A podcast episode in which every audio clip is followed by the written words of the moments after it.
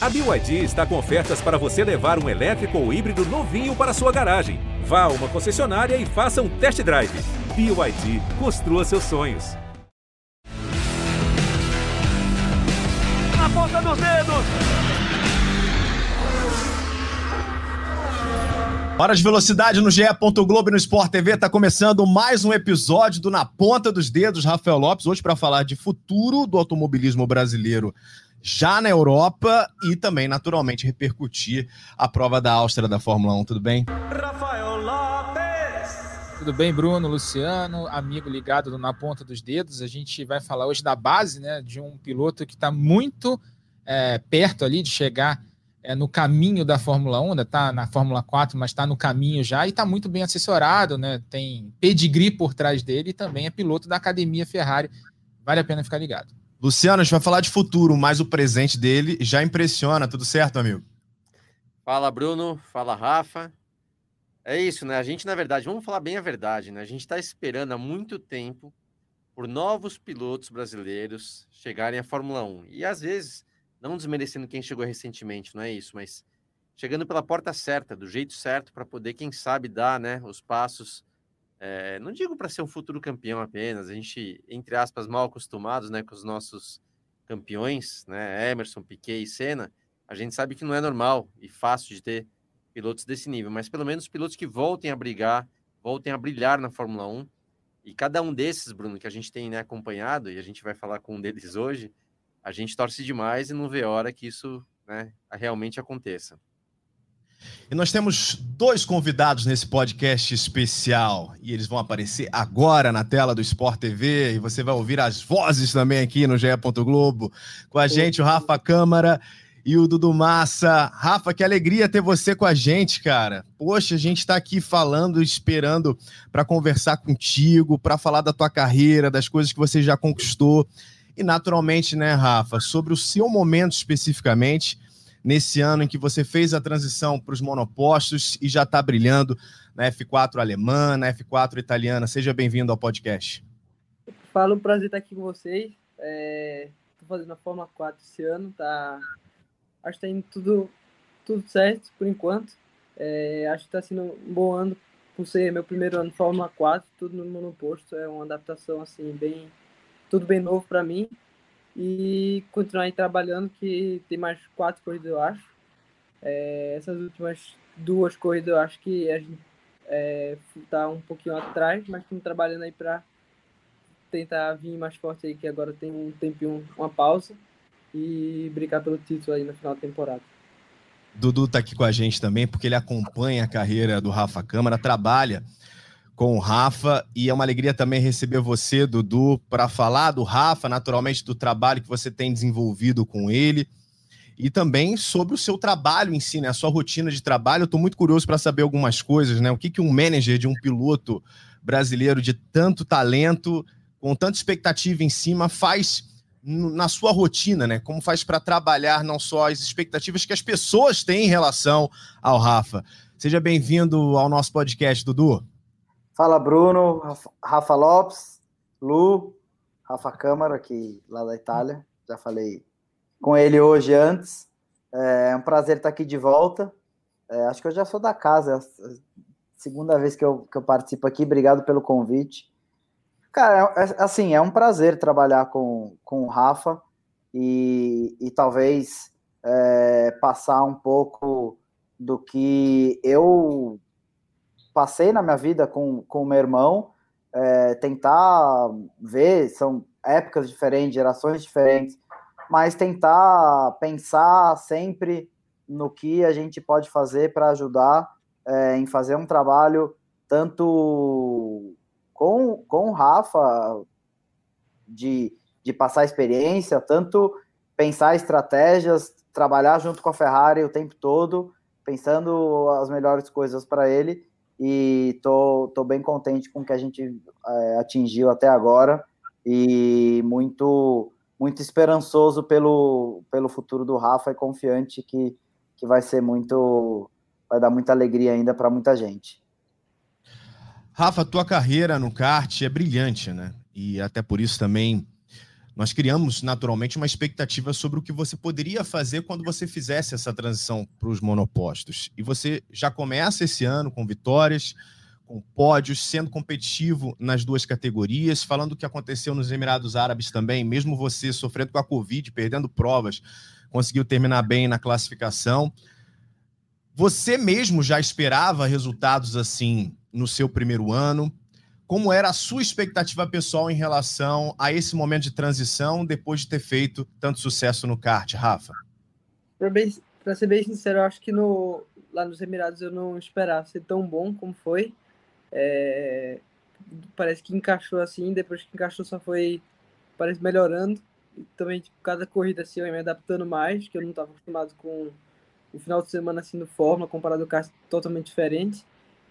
E eu acho assim que toda vez que eu ando, vou, vou andando, sempre vou melhorando e me adaptando mais ao carro. E, e por ter também meus companheiros de equipe, eu tenho quatro companheiros de equipe, é, então a gente tem muito, muita telemetria para analisar o data, né? E assim eu acho que consigo evoluir bem mais rápido também. É, é bom assim trabalhar assim que você tem mais um, acho que mais um gás assim, também ver quem o que você pode melhorar toda hora, que você não está fazendo todo a todo tempo assim, tipo, não está sempre fazendo perfeito as coisas, então sempre ali melhorar e aprender cada vez mais que eu vou para pistas. Queria falar com o Rafa também, né? Porque a gente está vendo algumas imagens para quem está vendo no Sport TV 3 é, do Rafa lá na Fórmula 4 dos Emirados Árabes. Ele fez uma grande temporada, apesar de não ter disputado a primeira rodada tripla, né? O que complicou a vida dele, mas ainda assim ele chegou no final, na última rodada tripla do ano, com chances é, de ganhar o campeonato. Mas eu queria falar sobre o início na Europa. Você é de Recife, né? Você é pernambucano, tem 17 anos agora, começou a correr com 9 anos de idade no kart. É, como é que foi tua adaptação à Europa? Sair do Recife, ir para a Europa, começar a correr de kart. Você corria numa grande equipe aí, na Kart Republic, né? uma das maiores equipes de kart é, da Europa e do mundo. É, como é que foi tua adaptação à Europa? Você sentiu alguma dificuldade no início, principalmente no lado pessoal? Uh, acho que eu fui, assim, até que novo, eu vim para a Europa. É, acho que com uns 12 anos eu comecei a andar aqui, com era 60 mini ainda, que é os carros pequenininhos. E acho que me adaptar aqui, eu acho que não tive nenhum problema, não. É, é bem diferente o povo daqui comparado ao Brasil, mas em relação a essas coisas, eu acho que eu não tenho muita dificuldade. E, e depois eu fui, fui evoluindo assim, né? Subindo de categoria a categoria. E ano, que, ano passado eu fui para KR, que tive, foi um ano acho bem produtivo assim. E ainda por ter mais dois companheiros da equipe que andavam muito bem, foi um, acho que um ano que eu evolui bastante. E foi, foi isso, foi cada vez acho melhorando. E eu acho e também comecei a andar, fazer uns treinos de Fórmula 4 para me adaptando já para esse ano e chegar acho que mais preparado assim para os Emirados. E e agora é focar que tem o italiano também e o alemão. Luciano, a gente sempre que recebe algum piloto aqui no podcast que ainda faz parte de uma categoria de base, a gente normalmente sempre destaca que na maioria dos campeonatos, todos eles têm acesso ao mesmo tipo de equipamento, mas não só o talento de cada um deles, mas a expertise das equipes faz toda a diferença. Nós temos também equipes maiores e menores nas disputas dos campeonatos de acesso. E o Rafa, além de estar envolvido com a academia da Ferrari, também pilota pela Prema, né? E a Prema é uma gigante dentro das provas de base no automobilismo mundial. Bruno, isso é isso é automobilismo, tá? Eu vou te falar isso desde o kart. O kart mesmo, que ah, o kart, o kart é igual para todos, não é. Tem as equipes principais, ainda mais o kart na Europa. E o Rafa vai conhece melhor do que eu, tá? É, tem diferentes marcas de chassi, de motores. Então, assim, é, o automobilismo sempre vai ter essa questão do equipamento, né? Do, do, da performance do equipamento. Mas eu destaco o seguinte: um piloto é, mesmo em categoria de base. Na Fórmula 1 não precisa nem falar, mas mesmo em categoria de base, você consegue entrar em equipes de ponta de cada uma dessas categorias por dois motivos. Ou aquele piloto que financeiramente é mais atraente e precisa desse, né, capital desse investimento para que a equipe tenha os recursos necessários, as pessoas necessárias, e pelo menos uma vaga é sempre destinada a um piloto para ganhar um campeonato. Eu estou vendo, né, não é questão de elogio não, mas que o Rafa, no caso, tem se encaixado nessas equipes é, muito mais pelo talento e, obviamente, pela, pela, pela questão de, da meritocracia mesmo. E, e o automobilismo é assim. Então, por isso que eu digo que é sempre importante, Bruno, desde o início, é, você poder andar bem, andar na frente, porque isso vai se construindo. É Fórmula 4, o cara que ganha vai para a Fórmula 3, que vai para a Fórmula 2 e que tem a chance real de poder, quem sabe, logo de cara vencer um campeonato na Fórmula 2, que é o principal é, resultado para chegar à Fórmula 1 pela porta da frente. Então, é, é, é fundamental começar já desde a base andando na frente. Pois é. Dudu, queria que você falasse um pouco de como foi o início da tua relação com o Rafa Câmara, há quanto tempo vocês trabalham juntos e falar um pouco também sobre como tem sido o seu trabalho a partir do momento que ele fez essa transição né, para os monopostos nesse ano de 2022. Primeiro, é, eu eu conheci o Rafa quando eu, é, acho que eu já contei um pouco essa história aqui, quando ele foi vice-campeão mundial de kart e a gente ia fazer a, a famosa 500 milhas da Granja, da Granja e eu o convidei para correr na minha equipe. É, foi ali que eu conheci o Rafa. Mas eu acho que antes disso, vale ressaltar, eu acho que todo, cara, todo o esforço que, que foi feito para o Rafa para o Rafa chegar onde ele chegou, é, tudo, não só ele ter abdicado de uma vida, é, e, o, e o Lu sabe muito bem isso, quando, quanto você abdica de várias coisas para chegar lá, e também a família do Rafa, a família do Rafa de Recife, eles, eles mudaram para São Paulo para o Rafa correr de kart, eles mudaram para a Europa para o Rafa correr de kart, então assim, é, o Rafa, eu hoje faço um trabalho profissional com o Rafa, mas é, nada disso seria possível sem todo o esforço que a família dele fez, tão grande, é, de apoio e de sacrifício que eles fizeram pelo Rafa. Agora, é, falando um pouco da gente, é, a gente começou a trabalhar. A gente se conheceu nas 500 milhas, aí durante aquele ano, é, foi o ano bem da. O ano pandêmico mais forte mesmo. É, e aí eu é, no final do ano eu acabei tendo, tendo, a gente começou a conversar, eu com a família do Rafa, é, e aí começou, vamos dizer assim, esse namoro para que a gente pudesse ter alguma coisa. Eu naquela na ocasião era era estava cuidando de restaurante é, e um pouco da volta do Felipe para o Brasil também. É, e aí eu, eu resolvi, quando eu levei o Rafa, aí eu chamei e falei, tudo bem, então eu vou levar o Rafa para almoçar e ver se é isso que ele quer, tudo. A gente foi, a gente foi almoçar, ele disse que era isso, e aí eu falei, a gente começou a trabalhar junto, tudo, e a primeira coisa que eu fiz foi o que eu tenho como conceito de, de, de automobilismo. Se você quer se você quer chegar, se você quer ganhar, a primeira coisa é você estar tá talvez no melhor lugar, correndo contra os melhores do seu lado. E eu acho que é assim que você cresce. Você tendo as melhores referências, você tendo a competição do seu lado, no seu box. É, esse, pelo menos, é o meu conceito.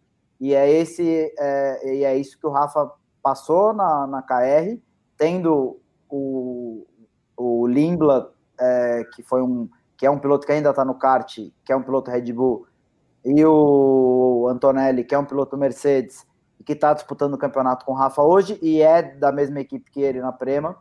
Então, assim, você vê os dois brigando o tempo todo, os dois é, fazendo é, o nível, o sarrafo e mais lá em cima a cada corrida, um empurrando o outro.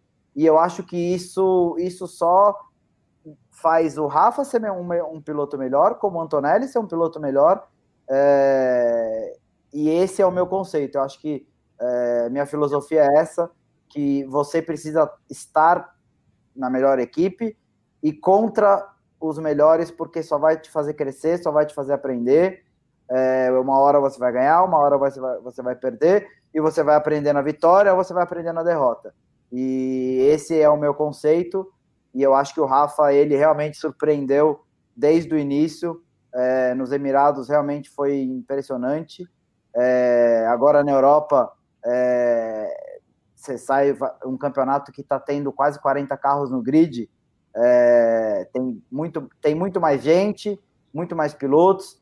E o Rafa, ele vem, vem se desenvolvendo. Como ele falou, ele acha que talvez as últimas duas corridas podem é, não ter sido tão boas, mas o, a corrida tão boa para o Rafa é chegar em segundo. Então, é, o Rafa tem feito, tem muito, tá muito focado trabalhar nele, saber é, e saber e ter a consciência de que ele está na Fórmula 4, em que ele ainda está aprendendo, que ele ainda tem muito para aprender e que ele já começou muito bem e tem um potencial gigantesco para evoluir. E é isso que ele vem mostrando, é, querendo cada vez mais e, e eu fico muito e eu fico cada vez mais contente de ver o quanto ele cresce. Toda vez que eu volto para a Europa, vou numa corrida, vejo é, e vejo ele amadurecendo é, e, e, crescendo tanto como profissional, que é isso é importante, do jeito que ele lida com, com a equipe, com, com os pilotos, com os companheiros de equipe, com tudo, é, me deixa muito me deixa muito orgulhoso de ver e, e do meu lado é só ficar cada vez mais fácil trabalhar. Queria até aproveitar que o Dudu estava falando sobre esse trabalho que ele faz com o Rafa Câmara e toda a trajetória que eles tiveram juntos aí desde o início, mas o Dudu acaba fazendo dois trabalhos bem diferentes, né? A gente estava brincando até fora do ar, né? Ele trabalha com o Felipe na Stock Car, né? Ajudou o Felipe nesse retorno ao Brasil, né? Correndo de porte no primeiro ano, e já uhum. duas temporadas na Stock Car e está trabalhando com um piloto em início de carreira, que é justamente o Rafa Câmara. Uh, qual a diferença de trabalhar com esses dois tipos de piloto? E, claro, o trabalho do Rafa na Academia Ferrari, né, Dudu? Uh, a academia meio que foi estruturada dentro do trabalho que a Ferrari fez com o Felipe lá atrás, né, quando ele chegou na, na, na Europa, que o Jean Todt ofereceu um contrato para ele para ele ser piloto da Ferrari e correr Fórmula 3000 europeia, italiana e por aí vai. Né? E hoje o Rafa está nesse projeto e você está com o Rafa nesse projeto também da Academia Ferrari. Sim. É, o Felipe, é, é, ele foi o, o primeiro, o primeiro piloto jovem que a Ferrari assinou. Na época não tinha nenhum título de academia, não tinha nada.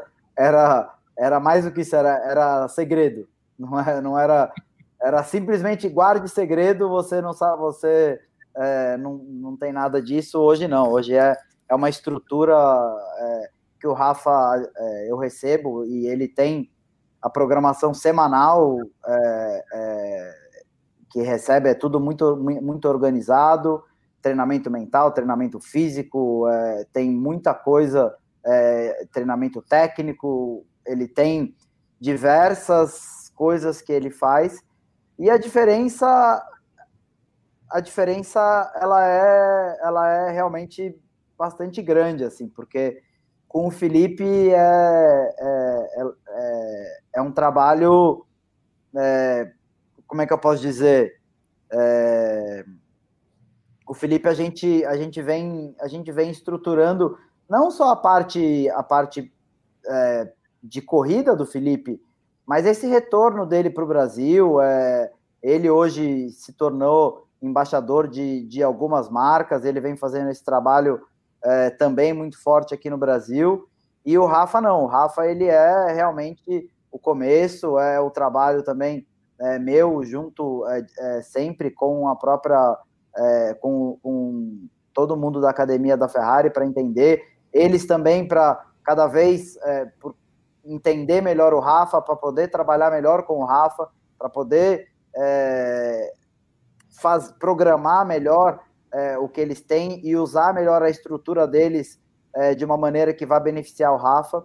Então, é, é um trabalho que, que a gente faz, é, é bem diferente, é, mas é, eu tô, eu tô curtindo muito esse, essa minha fase de começo, né, como manager, e, e acho que é, vai longe, vai muito longe por causa desse menino aí. O outro, logo, logo, logo, logo vai, vai ficar tranquilo, vendo indo assistir jogo de de futebol do Filipinho, tranquilo. É, mas esse outro aí, não, esse outro aí vai longe. Curtindo o São Paulo dele também no Morumbi, né? Que eu vi que ele está indo aos jogos também lá. É isso aí. Luciano, você viveu um, um outro período da Ferrari. Quando a gente olha para os principais talentos que estão hoje na Fórmula 1, ou, ou, aqueles que estão mais próximos da Fórmula 1, praticamente todos eles têm uma relação longeva com as marcas, né? E a gente tem percebido esse processo das academias, do cuidado com o piloto já ainda mais jovem. E você, nas últimas edições, principalmente quando a gente trata desse assunto da base, você fala que por vezes o piloto tem pouquíssimo tempo de adaptação ao carro, né? São poucos treinos, pouco tempo que às vezes ele tem para de fato melhorar a sua performance. Se os resultados não vêm no primeiro ano, ele praticamente é deixado de lado. Quando a gente olha para os pilotos que têm uma relação com as academias, como é o caso do Rafa, e o próprio Dudu estava falando sobre isso, né? A gente percebe que há sim uma rotina programada, uma quantidade de atividades. No caso do Rafa Câmara, são dois campeonatos em disputa participou também nos Emirados, como a gente falou, abrindo a temporada, com muitas provas num curto período de tempo. Então, o cenário para o piloto que carrega o talento e por isso ele ganhou essa oportunidade faz também com que tenha muita diferença nesse ponto, né? Porque ele tem muita atividade de pista já no momento em que ele faz esse processo de transição para os monopostos, como é o caso do Rafa Câmara. Bruno, é, Fundamental, tá? Fundamental. Até vou tentar, então, voltar um pouquinho, até baseado no que o Dudu falou, que é, procurou para o Rafa, que tem de mais difícil, onde estão os melhores, tá? Foi basicamente o que aconteceu comigo. É, eu, eu, procurei, na época, Inglaterra era né, o centro mesmo do melhor automobilismo no mundo. Procurei as melhores categorias, onde estavam lá os melhores pilotos. Alguns que acabaram não ficando conhecidos, mas que eram muito bons já na Inglaterra. Um deles, que, que eu, com quem eu briguei pelo meu primeiro campeonato, é, foi o Daniel Weldon, depois o Justin Wilson, né, no meu segundo ano. Depois, já na Fórmula 3, aí já tinha o próprio Henrique Bernoldi, estava lá. É, depois o, o, próprio Button no ano seguinte estava lá. Então, assim, é fundamental você passar por categorias é, que tenham pessoas de um nível muito alto. E é, e é isso mesmo, não é discurso do Dudu, não. Você aprende ganhando e aprende perdendo, que é fundamental você é fazer de tudo ali. Mas baseado na sua pergunta, Bruno, eu estou falando isso que eu estou voltando lá atrás, porque na minha época se andava muito mais, né? Se andava muito mais nas categorias de base. Fórmula 1, então, nem se fala. O Dudu sabe também o quanto a gente treinava na Ferrari, por exemplo, né, Dudu? Treinava demais da conta. Nossa. Então, hoje em dia não tem mais nada disso. Hoje em dia é simulador. Mas no caso do Rafa, ele tem aí duas categorias, que é um baita de um privilégio, né? A gente está correndo em dois campeonatos diferentes. E, e essa base da academia já vai adiantando coisas que eu, eu por exemplo, fui aprendendo na raça, porque não existia né, esse tipo de informação. Então, é um detalhe importante, que até a Rafa te fala assim, cara, não perca a chance de dar atenção, por exemplo, ao preparo, preparo físico. A gente acha como piloto, você guia bem, você tem talento, você ganha corrida, você fala, meu, beleza, eu estou em forma, sou jovem, etc. Mas se eu soubesse o quão importante é o preparo físico para a Fórmula 1, eu não teria perdido tanto tempo e teria chegado muito melhor preparado. Mas eu tive que aprender na marra quando eu já estava lá. Você está tendo a chance de, de cara de aprender desde a base. Então, até para o Rafa falar um pouquinho, porque até eu tenho curiosidade também, já falei com algumas pessoas tal. Mas assim, Rafa, fala para gente o que, que foi meio que uma surpresa para você, né? Você é um piloto de ponta já desde o kart, já andando na frente, de repente foi andar de carro, já andou bem, mas caiu na academia. O que, que você tem aprendido? O que, que você não esperava de estar sendo já é, cobrado em fazer? Que você está sentindo uma evolução sua, como piloto mesmo, tá? O que, que você destaca até para a gente saber como é que funciona isso na prática? Bom, eu acho que é, assim, meu, meu preparo físico não é um dos melhores, estou melhorando, mas é, eu acho que quando eu entrei na Ferrari, assim, minha rotina mudou muito, que eu sempre estou fazendo alguma coisa, não tô, não, acho que eu nunca paro, assim, praticamente, sempre tem uma rotina para mim, sempre tem as atividades aqui em Maranello, e, e é sempre fazendo treino físico, mental, técnico, tudo, o técnico é bom, que eu acho que fiz um, fiz um pouquinho mais antes de começar a temporada, que você também acaba conhecendo mais sobre o carro, e você, quando você está andando, você sabe que você está sentindo, não sabe por que está acontecendo aquilo. E, e, o treino físico também. Eu acho agora estou fazendo mais, tipo, cada hora mais e mais, para chegar aí, quando for andar, não ficar pensando porque eu estou cansado e sempre fazer tudo, fazer o que eu sei fazer, sem ter nenhum problema assim para mim, como físico, mental, essas coisas estava vendo agora essas imagens aí que a gente está vendo é da etapa de Misano, terceira corrida da etapa de Misano, aliás, a ultrapassagem maravilhosa que ele fez em cima do André Antonelli. E daqui a pouco vai aparecer até o Dudu aí na imagem para quem está vendo no Sport TV, né? Comemorando com ele a vitória. Mas foi uma, uma ultrapassagem sensacional ali no final, é, fazendo. A Manon tá aí, ó, o Dudu aí abraçando o Rafa na, na comemoração da vitória. Ultrapassagem sensacional ali sobre o Kimi Antonelli, o André Kimi Antonelli também, que é companheiro de equipe dele na Prema, piloto da Academia Mercedes, eles disputando já, criando uma mini rivalidade já desde o início, né, desde a base. Mas queria saber do Rafa, é, que a gente, eu já fui a Maranello, a gente fazer para fazer matéria, o, o Luciano viveu lá durante alguns anos, e ali é meio que um, uma cidade totalmente dedicada à Ferrari. Como é que é a tua vida em Maranello, Rafa? É, aqui não tem muita coisa para fazer, é praticamente só Ferrari mesmo. É tudo sobre Ferrari. E é isso, é todo dia indo para Ferrari. Aí cada, cada semana eu tenho minha programação. É, eles sempre mandam assim, tipo, no, na sexta, assim, um pouquinho antes da. para você saber, né, o que você vai fazer. Mas é isso, sempre indo para Ferrari. Eu fico aqui no, no hotel. Tem outros pilotos também que ficam aqui. E também tem a casa da Ferrari, da FJ, que é a da academia, que ficam mais três pilotos lá também. E é isso, não tem, não tem muito o que fazer fora, fora aí a Ferrari. Ô, Dudu, uma pergunta para você. Eu me lembro quando eu e o Rafa a gente participou de algumas transmissões do Norris ainda na Fórmula 2, e eu me lembro que um tópico que é, circulava naquele campeonato ele já com a relação que tinha com a McLaren, é de que não importava muito o resultado do Norris naquele ano, né? Não importava se ele ia ser campeão ou não, porque todo mundo já sabia que ele ia para a McLaren. E a McLaren estava olhando para outras coisas naquele campeonato e não somente os resultados ou um eventual título.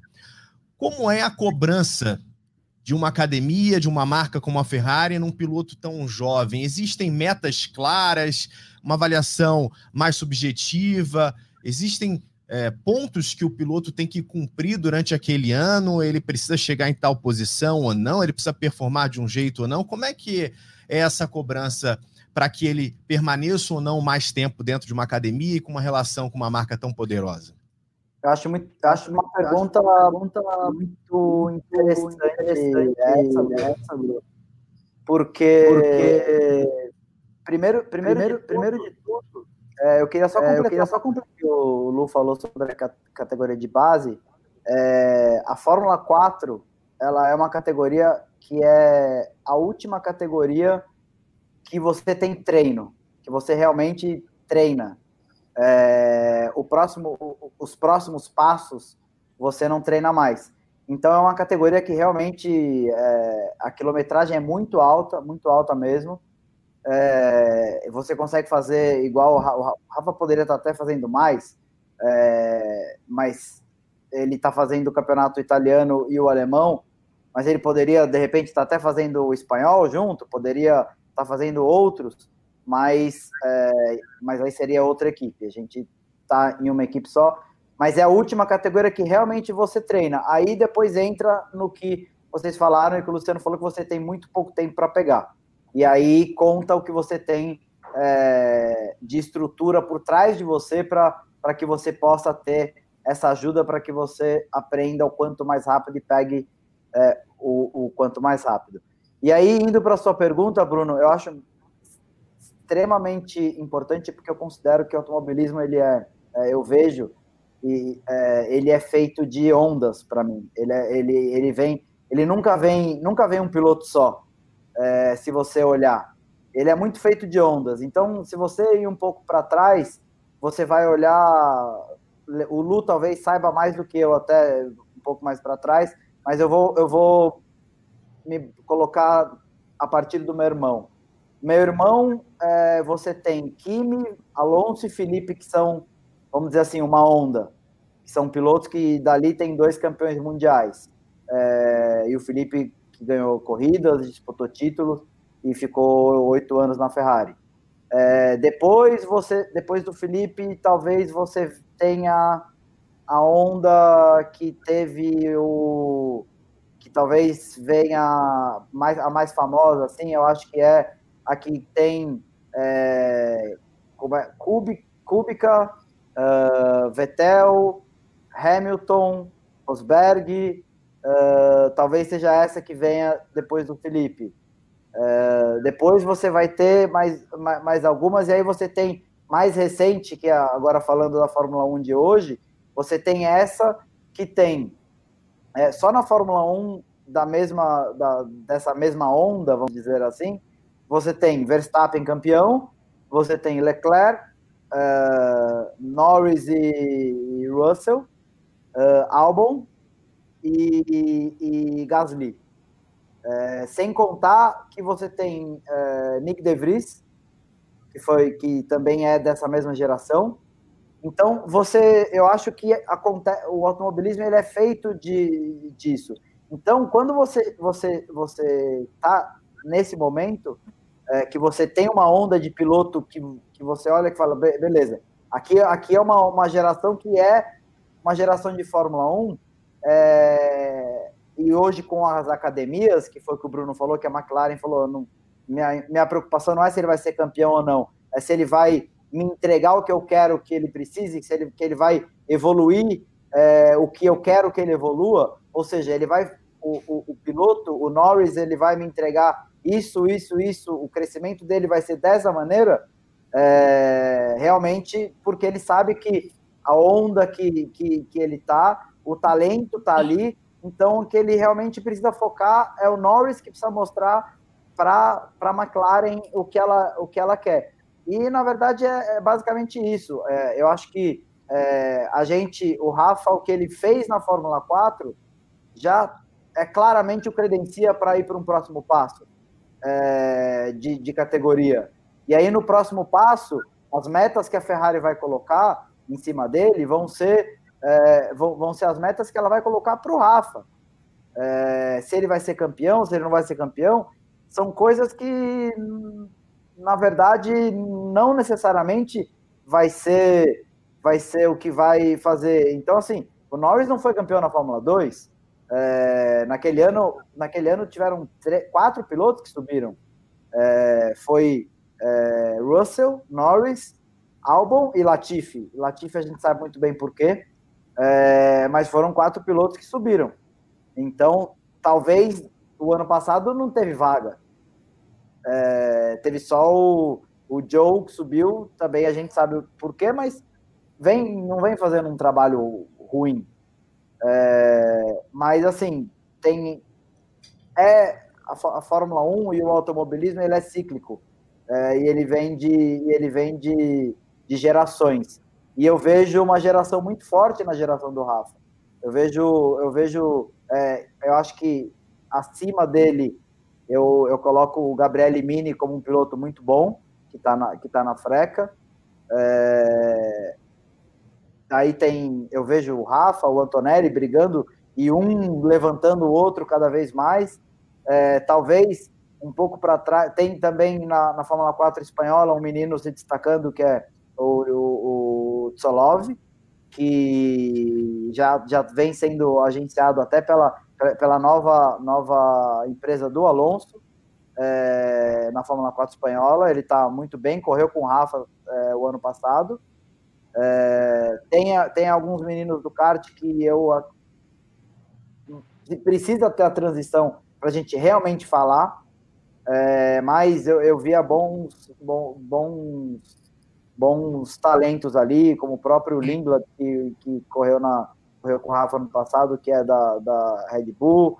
Uh, tem um menino mais novo que é o Fred Slater, Slater que foi praticamente foi campeão mundial de kart o ano passado, havia sido no ano anterior, é, da Júnior.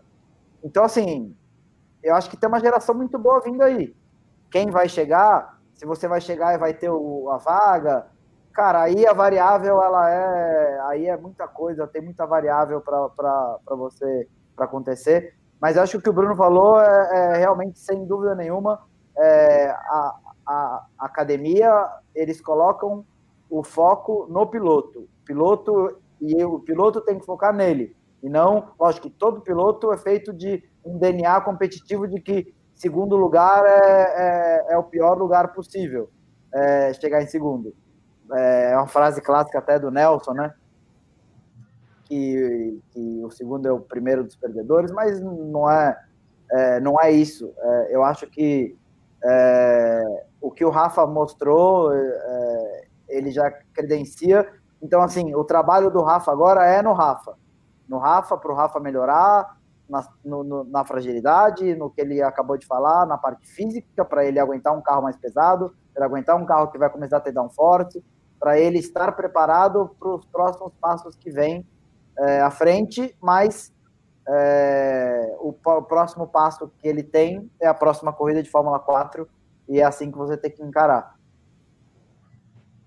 Deixa eu aproveitar para a gente virar a chave e falar de Fórmula 1, agradecer demais as presenças aqui do Rafa Câmara e do Dudu Massa. Rafa, sucesso para você, viu? Volte mais vezes. A gente está sempre aqui atento à sua trajetória e torcendo pelo teu sucesso, viu? Obrigado. Obrigado por estar com vocês. Prazer meu. Dudu, muito bom ouvir você também. Valeu, pessoal. Obrigadão. Contem comigo sempre. Já é sócio daqui, fica tranquilo. É. Tamo junto. Valeu, Valeu demais, agradecendo Valeu. ao Dudu Massa, é o Rafa Câmara, Luciano Butti, Rafael Lopes continuam aqui comigo para a gente falar naturalmente do que aconteceu no Grande Prêmio da Áustria. Primeiro tivemos a prova de sprint com a vitória do Verstappen, mas aí, Rafael Lopes, na corrida oficial, deu Ferrari com o Leclerc, poderia haver uma dobradinha se não fosse um problema no motor do Sainz que acabou incendiando o carro do espanhol. Rapaz, mas que quebra espetacular, né? Impressionante. Espetacular não, impressionante é, porque quebrou muito o motor. Foi parecida com a quebra é, do Leclerc, se eu não me engano, no Grande Prêmio da Espanha, que danificou bastante o motor. É, esse motor certamente não vai mais poder ser usado, o Sainz vai ter que pagar a punição mais para frente. É, mas foi uma corrida boa para a Ferrari. A gente achava, né, Luciano, que ia dar Red Bull, né, como aconteceu inclusive até a sprint race no sábado. O Verstappen até ganhou com uma certa tranquilidade ali, graças também à disputa entre os dois pilotos da Ferrari ali pela segunda posição, o Sainz e o Leclerc perdendo tempo, a Ferrari não tomando atitude para privilegiar um dos dois pilotos, eles acabaram perdendo muito tempo ali na briga e deixaram o Verstappen abrir uma vantagem segura ali na liderança, ele ganhou a sprint race e chegou em segundo na corrida desse domingo. Para o campeonato do Verstappen continua é uma situação relativamente tranquila. A Red Bull parece ter um carro melhor nesse momento, mas esse ano com o regulamento novo, né? A gente tem apostado num, num carro, na, a Red Bull parece que vai andar bem nessa pista e a Ferrari anda bem. Aí na outra pista parece que a Ferrari vai andar bem, aí vai, é a vez da Red Bull, né? Tá meio nessa loteria aí, né? Dependendo do, do, do, dos avanços, né? Dos pacotes que são levados. Mas a vitória do Leclerc foi uma boa, uma boa notícia para o campeonato. Leclerc estava sete corridas sem, sem vencer lá desde a segunda corrida do ano, né? Quando ele fez as duas, venceu as duas primeiras a terceira corrida do ano, desculpa, quando ele venceu na Austrália. Então, a, acho que para o campeonato é bom, mas para o Verstappen ainda a situação é tranquila ali na liderança. Bom ter visto a Ferrari voltando, mas ainda de olho, tem que corrigir estratégia, tem que corrigir a questão da confiabilidade. Não dá para perder mais pontos no campeonato, tanto a Red Bull quanto a Ferrari. Foi a terceira vitória dele no ano Luciano, Bahrein, Arábia Saudita e agora na Áustria, quinta vitória na carreira do Leclerc. E a Ferrari fica com esse sentimento de novo, né? Quando o Sainz ganha, uma estratégia ruim com o Leclerc, o Leclerc ganha, o carro do Sainz não se mostra confiável. É uma mistura de sentimentos. Curioso que a gente viu três ultrapassagens do Leclerc para cima do Verstappen para que o Monegasto conseguisse vencer e citando né, o alívio dele no fim da prova, porque teria sofrido ali, principalmente nas últimas voltas, por conta do seu acelerador. É, Bruno, assim, é, é, o que o Rafa falou. Eu apostei que é, a Red Bull iria ganhar na Áustria, porque mesmo em anos que a Mercedes dominava o campeonato, na Áustria a Red Bull andava bem, né? E o Verstappen lá e vencia a prova. Então, num ano que a Red Bull tem um carro fantástico, era difícil alguém andar na frente. E te falo, tá? no sábado já deu pinta de que a Ferrari estava melhor. A gente viu o Leclerc meio que segurando o ritmo no começo, que não, dava para saber isso, mas no final ele foi chegando muito pare...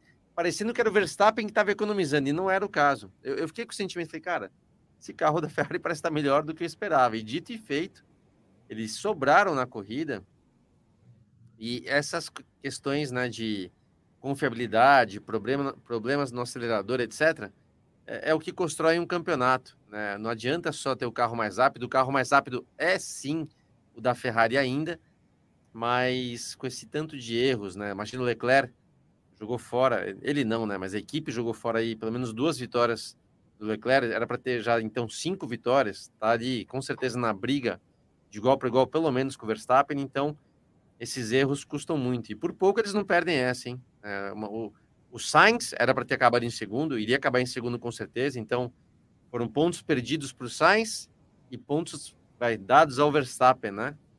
E, e, além disso, aquele problema de acelerador que deve ter sido uma besteira, faltou muito pouquinho para o Leclerc, eh, de repente, né, perder a vitória. E vou te falar outra coisa: ele tinha carro ali de sobra para fazer a melhor volta da corrida.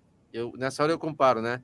São dois pontos, na verdade. É um a mais para o Leclerc e um a menos para o Verstappen. Então, não pode jogar fora esse tipo de oportunidade. É, temos aí agora duas corridas antes da, das férias de verão da Fórmula 1, que é férias entre aspas, né? Os carros param, mas ninguém, as equipes não param de trabalhar, por mais que digam que é obrigatório todo mundo ficar de férias. E eu digo, a Ferrari. Todo tem... mundo de home office, né? Todo é, mundo faz o home é. office. Não, não, isso aí, cara. Mas enfim. O tal do Fórmula 1 não existe preto e branco, é tudo cinza, né? Mas enfim. É, a, a Ferrari tem que, tem que vencer. Se quiser pensar em disputa de campeonato esse ano, tem que vencer o GP da França, que é uma pista que pode ser muito boa para eles, e principalmente na Hungria, que eu vejo ainda uma pista melhor. Essa sim é melhor para a Ferrari por ser uma pista travada. É, Hungria, é, Húngaro é quase um circuito de rua sem os muros ao lado, né? É um circuito de rua em formato de autódromo. Então, se a Ferrari fizer isso, eu vou falar que o campeonato pode estar aberto. Mas se eles vacilarem, se o carro quebrar, aí pensa já em 2023, porque vai ser muito difícil alguém incomodar o Verstappen na parte final do campeonato. Já que o Burt falou da França, Rafa, vou colocar mais uma equipe na nossa discussão, que é a Mercedes. Mercedes com o Toto Wolff falando que começa agora a imaginar a possibilidade de uma vitória ainda esse ano. E aqui não cabe a gente discutir agora sobre disputa de campeonato, enfim, acho que Red Bull e Ferrari de fato devem brigar por esse título em 2022, mas ver uma Mercedes evoluindo claramente, né? O Hamilton chega no pódio, pode ser também pela, pelo abandono do Sainz, enfim, mas ele conquista mais um pódio, um bom desempenho também do Russell, mesmo com a punição que ele sofreu depois daquele contato com o Pérez. Pérez acabou abandonando também na 25ª volta é perceptível de fato né, essa evolução da Mercedes. Você começa também, Rafa, como o Toto Wolff acreditar que há a possibilidade de uma vitória esse ano? O que, que você acha? É, eu e o Burt, a gente está apostando nisso desde o início do ano, que a Mercedes vai ganhar uma corrida em algum momento da temporada. Mas a gente não é aposta legal... dinheiro, Bruno, é só palpite, tá? Só para deixar só, claro. É, exatamente, exatamente. Dinheiro não, é só palpite. É, a gente vê, e isso é muito legal de ver o trabalho de uma equipe grande como a Mercedes, você vê que claramente o carro está numa curva de crescimento desde o início do ano. Começou o ano tremendo mais que liquidificador, né? Tremendo que cava é, porpoise. Na França a pista é lisinha, né? Tem isso. A gente estava falando, inclusive, isso no vídeo é, pós-corrida que a gente grava para o GE, né? Que a França é uma pista que se encaixa muito bem com o W13, o carro da Mercedes, né? Uma pista com super lisa, plana, com curvas de alta, retas longas, né, poucos trechos ali de retomada de velocidade, que é o grande a grande deficiência desse carro nesse momento, né?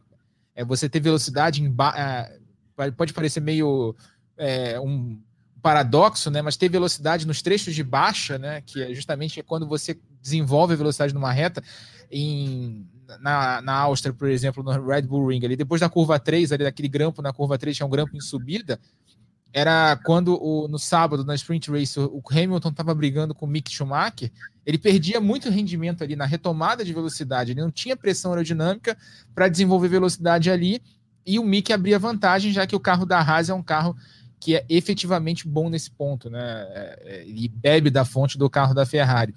Então, eu, eu também vejo a Mercedes ganhando corrida nessa temporada. E nesse momento, com, a, com o desenho que a gente tem no campeonato, é algo muito bom para a Red Bull, porque é mais uma equipe entrando na briga.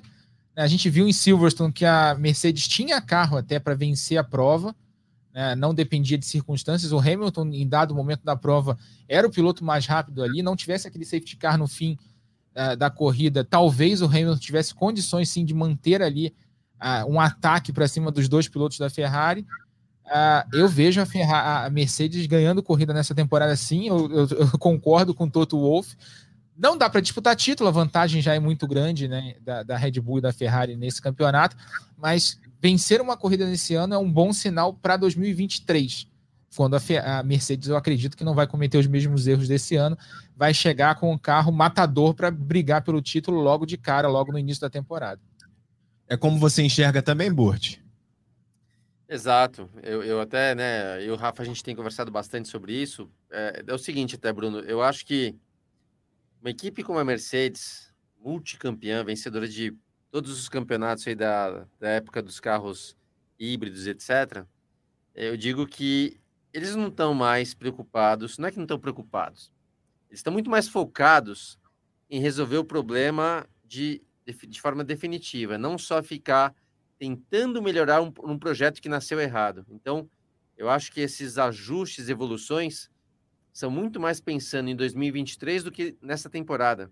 Consequentemente, focando né, nesse trabalho para o ano que vem, eles vão acertar o carro de alguma maneira, vão testar algumas coisas até para entender realmente aonde foi é, o grande erro, que isso não ficou muito claro ainda, é, e eventualmente vão ganhar a corrida, porque vamos lá, tem um tal de Lewis Hamilton atrás do volante, o próprio Russell, uma equipe de ponta que dificilmente erra em estratégia, que tem, né? É, é só o carro sair de repente, bem equilibrado no primeiro treino de sexta-feira, que eles têm toda a chance de já disputar de igual para igual com qualquer um. Então, precisa a pista favorecer. É um carro que tem a tal da a janela dele é, é pequenininha, então ele não funciona bem em qualquer circunstância, que é o grande ponto forte da Ferrari. A Ferrari funciona bem de qualquer temperatura, qualquer tipo de pista. Tem uma janela muito maior para acerto do carro. Então, a Mercedes é difícil, mas vou repetir, eles estão mais focados já no ano que vem, porque, né, sabe que uma equipe começa, é, não está lá para disputar terceiro lugar, vai fazer diferença terceiro lugar ou segundo campeonato? Óbvio que faz um pouco, mas não é esse o motivo. Então, essa evolução do carro, eu acho que realmente eles vão vencer pelo menos, pelo menos uma, tá? Até o final da temporada. É, lembrando, você falou da questão da posição do Mundial de Construtores, né? Lembrando que para o ano que vem tem a questão do teto de gastos. Então, quanto mais posição atrás você ficar, mais dinheiro você recebe para poder trabalhar com o cap, né, com o limite de orçamento. Então, a, a Mercedes ali ficando em terceiro, ela vai ter mais dinheiro do que o vice-campeão do, do, do, Mundial de Construtores. Mas eu ainda acho que a Mercedes tem chance de chegar na segunda posição do Mundial se a Ferrari continuar errando do jeito que está errando, né? Porque você vê, corrida passada, o Leclerc venceu, o Russell e o Hamilton chegaram ali, o Russell em quarto, o Hamilton em terceiro fizeram pontos ali no nível de uma vitória, um pouco mais até do que a Ferrari fez no, na, na, na, corrida. Quer dizer, eles estão sendo muito regulares, estão fazendo o que, eles, o que deles se espera, né? Que é justamente chegar ali logo após as duas equipes que estão disputando o título, estão pontuando, estão limitando os danos, né? E estão aproveitando os erros ali de Ferrari, quebra de carro.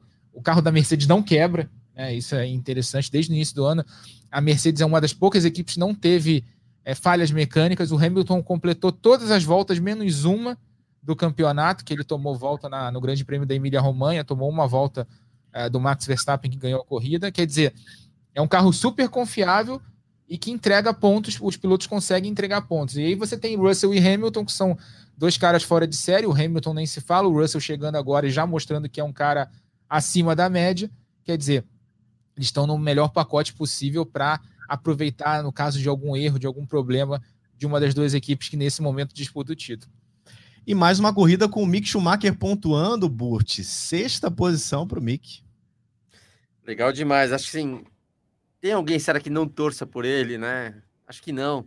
Acho que poucos conhecem o Mick Schumacher, mas não tem como não torcer pelo filho do Michael Schumacher, né? Toda a história ainda do Michael, é, é, do acidente dele, enfim, ninguém sabe como é que ele tá, mas óbvio que existe uma torcida aí pela família Schumacher.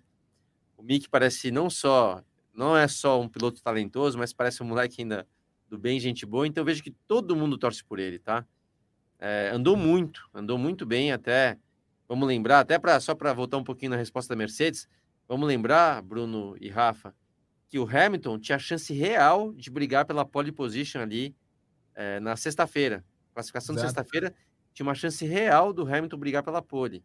E aí eles bateram, lembra? Tanto ele quanto o Russell bateram e acabaram ficando fora então da classificação e por isso que o Hamilton largou mais para trás e brigou inclusive com o Mick Schumacher na corrida do sábado e também aí na corrida principal do domingo. Acabou tendo o próprio Schumacher como adversário em alguns momentos, mas o, o Mick Schumacher andou muito bem, andou rápido, fez ultrapassagens, brigou com o Hamilton e soube ali é, se posicionar, às vezes até um pouquinho largo demais, mas deu certo.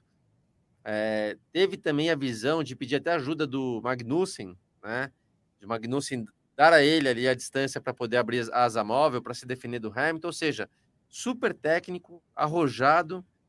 E o sexto lugar, até eu comentei também com o Rafa no vídeo que a gente grava, para mim, sexto para frente é posição de verdade. Às vezes, sétimo, oitavo, não nas circunstâncias de corrida, de pit stop, de carros que quebraram, mas do sexto para frente, cara, aí já não tem mais desculpa, é porque você andou muito bem.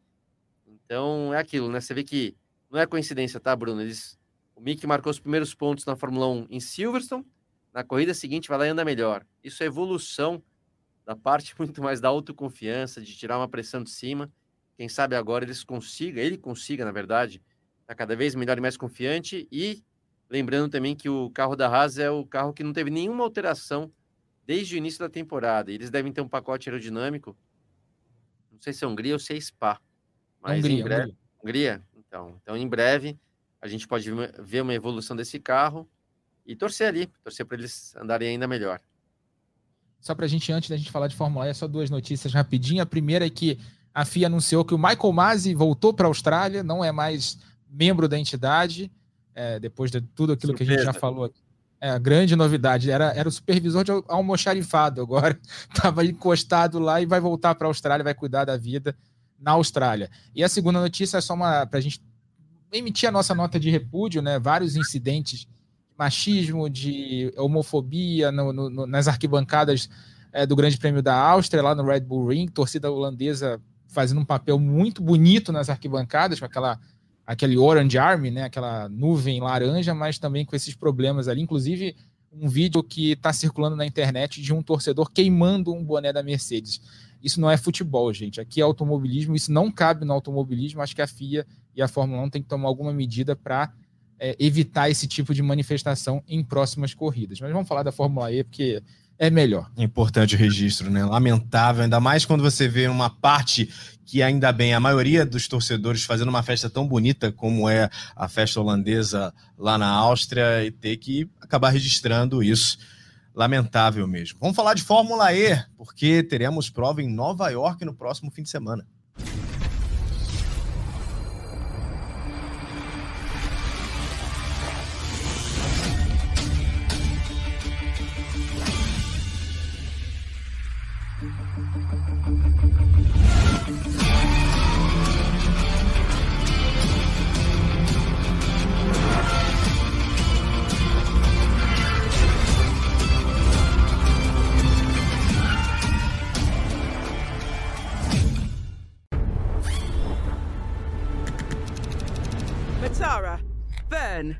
Van Dorn and Evans.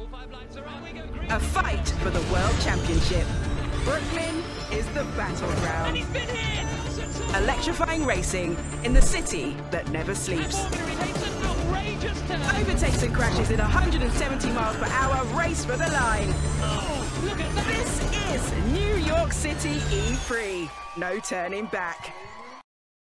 E serão duas provas, Rafa, depois duas em Londres e duas em Seul. É um circuito travado, o circuito do Brooklyn, né, ali com a visão da ilha de Manhattan, tá aí. Esse foi o final da corrida do ano passado, uma corrida que decidida também no final da prova, vitória no primeiro dia, né, também foi uma rodada dupla do Maximilian Gunther, que corria na, na BMW na ocasião, né, Andretti BMW, e depois no segundo dia, né, na corrida de domingo, vitória do Sam Bird, piloto da Jaguar, Mas o Mitch Evans, que é companheiro de equipe dele, que disputa o título desse ano, andou muito forte na prova de domingo, teve um problema na parte final da prova, acabou sendo ultrapassado, perdendo algumas posições. Ah, a gente vê aí ó, que o Sam Burnt chegou entre os 10 primeiros colocados. Olho na Jaguar nesse fim de semana. A gente tem, lembra que o, o Mitch Evans é o piloto que mais venceu nessa temporada, tem três vitórias, piloto muito forte e a gente também tem o Mortara agora com três vitórias depois da última corrida. Mortara liderando o campeonato. Quem precisa reagir nesse fim de semana em Nova York é justamente o Stoffel Van Dorn, né? Que entrou, era o líder, né? Foi o líder durante a maior parte da temporada. Entrou na etapa passada em Marrakech como líder, mas fez um treino classificatório muito ruim, largou muito atrás e acabou não conseguindo se recuperar ele precisa de um grande resultado. Lembrando, ó, tá aí o problema do Mitch Evans no fim da corrida do ano passado, para quem está vendo na TV. Ele teve um problema, acabou é, perdendo muitas posições no fim. Mas a Jaguar, como a gente está vendo, é uma equipe que a gente tem que ficar de olho. É um carro que gosta desse circuito de Nova York ficar de olho, porque é uma, mais uma corrida que promete bastante, ainda mais com esse formato novo de classificação que estreou nessa temporada, do mata-mata. No ano passado ainda era aquele formato que privilegiava os piores pilotos do campeonato, então era meio que uma loteria quando a gente tinha rodada dupla no fim de semana, né? Num dia um, uh, pilotos se destacavam, equipes se destacavam, e no outro dia não conseguiam se destacar tanto porque largavam muito atrás. Por mais que a Fórmula E seja uma categoria que é, tenha muitas ultrapassagens, largar no fim do pelotão não é, uma, não é uma tarefa muito fácil em categoria alguma. A gente mostra aqui todos os detalhes da rodada dupla é, de Nova York nos canais Sport TV. Ficar de olho na programação. Você vai estar tá nessa? Eu vou estar tá nessa, né? Eu, é. Bruno Tomazelli e o nosso querido Cleiton Carvalho. Cleiton Carvalho também, Boa. que tem feito as corridas de Fórmula E com a gente. Luciano Busto está de folga nesse fim de semana. Que isso, Burt? Vou estar tá assistindo Vou vocês, tá cara, pode ter certeza. Não, e de verdade, o Bruno, o Bruno. Ó, de verdade. É, verdade. é tipo é férias da Fórmula 1, é isso? É tipo férias da Fórmula 1. Eu vou te falar a verdade, a Fórmula E, vou te falar toda sinceridade. Quando eu fui assistir até de perto a primeira vez, lá em Punta del Leste, a falta do, do som dos carros, do barulho, uma categoria que tinha ainda troca de carros por acabar a bateria, né, durante a prova. Uhum. Vou te falar que não era muito convidativo para mim como automobilismo, né? parecia uma certa brincadeira. Mas agora, nos últimos anos e principalmente esse ano, é, pelo nível das corridas, pelo nível dos pilotos, pela competitividade, eu quero sim estar tá acompanhando, como vai telespectador. Eu tenho acompanhado a Fórmula E, um campeonato que cresce cada vez mais, e o melhor tá por vir aí, né? Ano que, ano que vem não. Próxima temporada, eles terão uma evolução do carro, uma evolução muito bacana. Então, eu quero estar por perto e sempre acompanhando. É legal demais.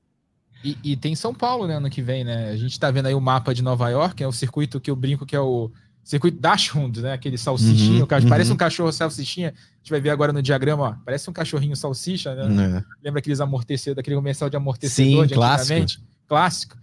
Mas é, é uma pista que promete bastante. Ano passado foram duas corridas muito legais. E Nova York é Nova York, né? Nova York é Nova York, não tem jeito. Burt, valeu, hein? Valeu, Bruno. Tamo junto. Acompanhando então a Fórmula, a Fórmula E nesse final de semana. E semana que vem estamos de volta aqui na ponta dos dedos. Rafa, até a próxima. Eu que agradeço, Bruno. Até a próxima. Um abraço para quem está ligado aí na ponta dos dedos e fica ligado na Fórmula E nesse fim de semana aqui no Sport TV. Lembrando que esse podcast tem a produção do Lucas Sayol, a edição do Maurício Mota, a coordenação do Rafael Barros e a gerência do André Amaral. Velocidade nos canais Globo, emoção na pista. Na ponta dos dedos